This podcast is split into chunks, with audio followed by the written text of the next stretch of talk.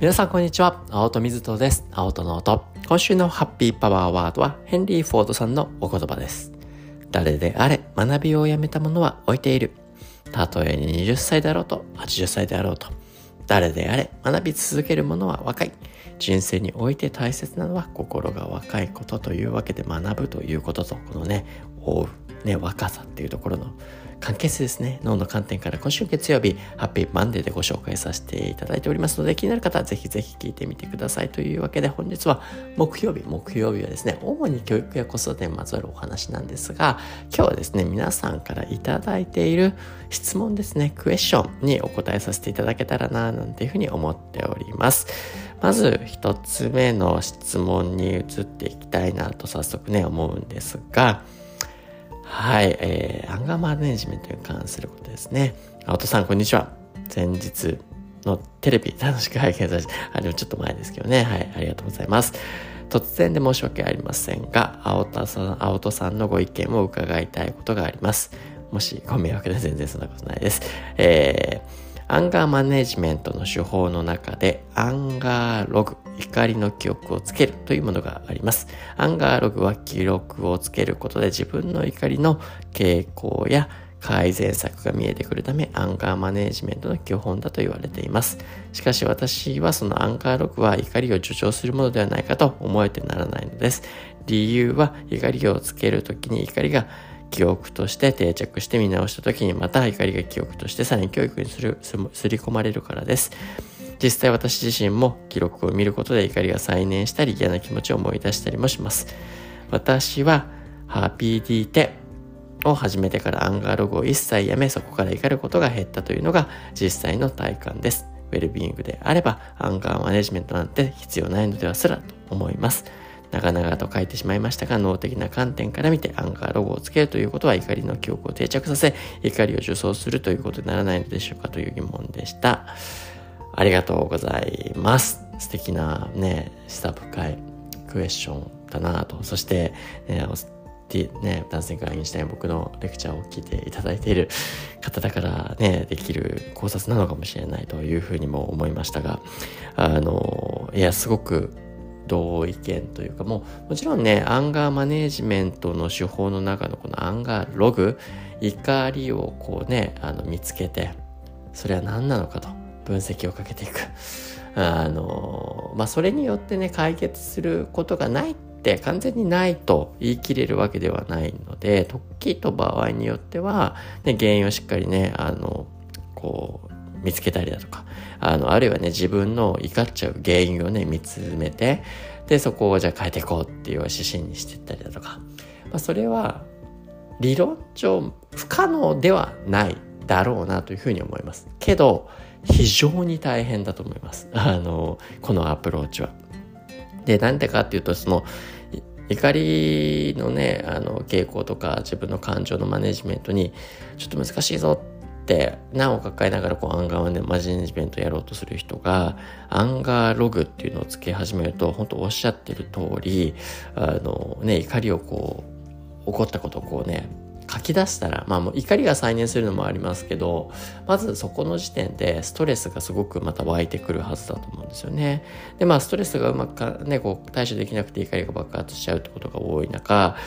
このね、ストレスをまた感じさせるような状況を作っていく。で、ストレスを感じるっていうのはその時々のことを脳にね、印象深く記憶として定着させていく効果。まあ、ね、それの典型な例がトラウマみたいな形で、トラウマのね、嫌な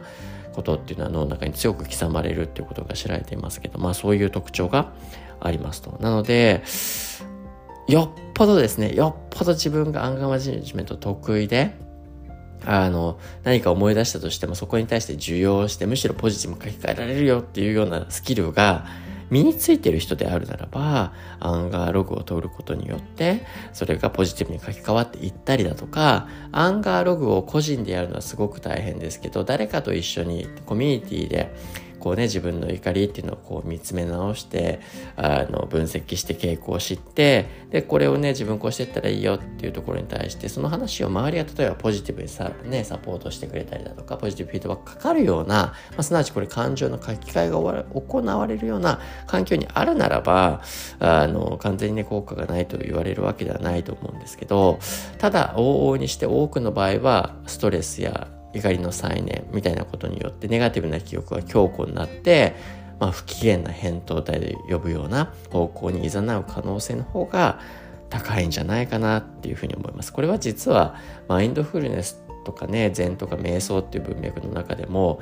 ねやり方を誤ったりだとか本質的なポイントをね見誤ると、ね、内面観察すること大事ですよと。で大事なんだけれども、ね、自分の至らないところだったりネガティブなところっていうところに内面観察することによって至っちゃえばこうストレス軽減がね効果的ありますよって言われてますけどむしろ悪化するっていうことだって知られていたりするのでやっぱりそのどういう人がどんな状況でちゃんとどういうふうにやるのかこのいわゆる How to ねどういうふうにやったらいいのかねアンガーログをつけたらいいね、傾向と改善策を見出すこと大事だ。そこだけを見ているのでは本質的な効果には至らないだろうなというふうに思いますのであのおっしゃってくださっているように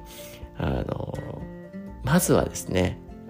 実は僕自身も今まで多くの人たちと関わらさせている時にこの課題解決的な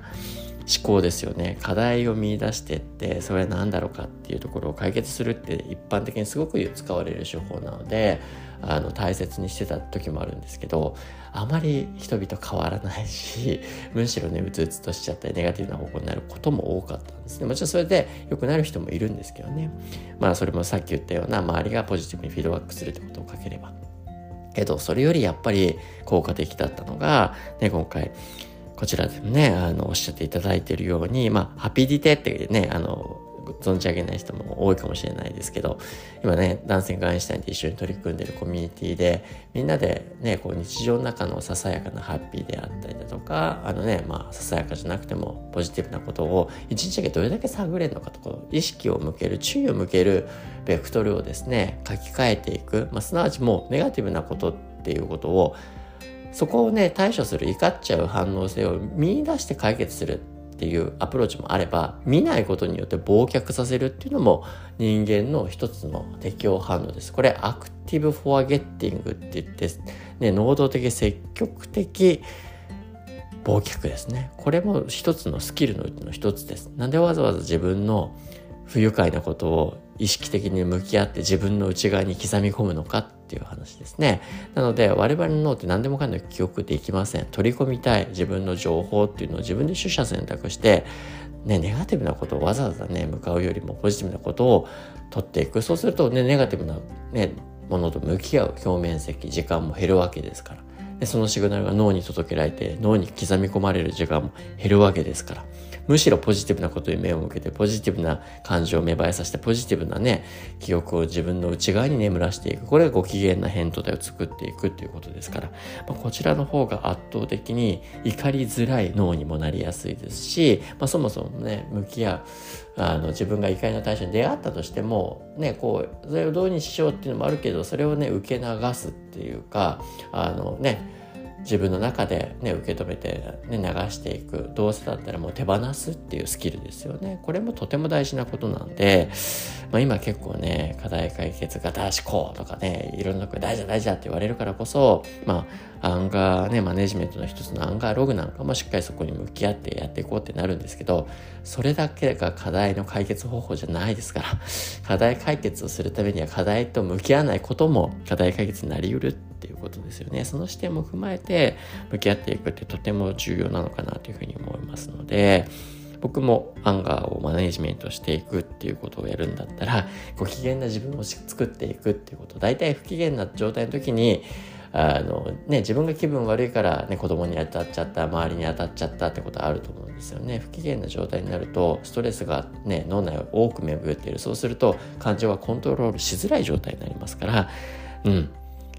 totally agree です。おっしゃっていただいているように、ハッピーなことに意識を向けるような日々を送っていく方が、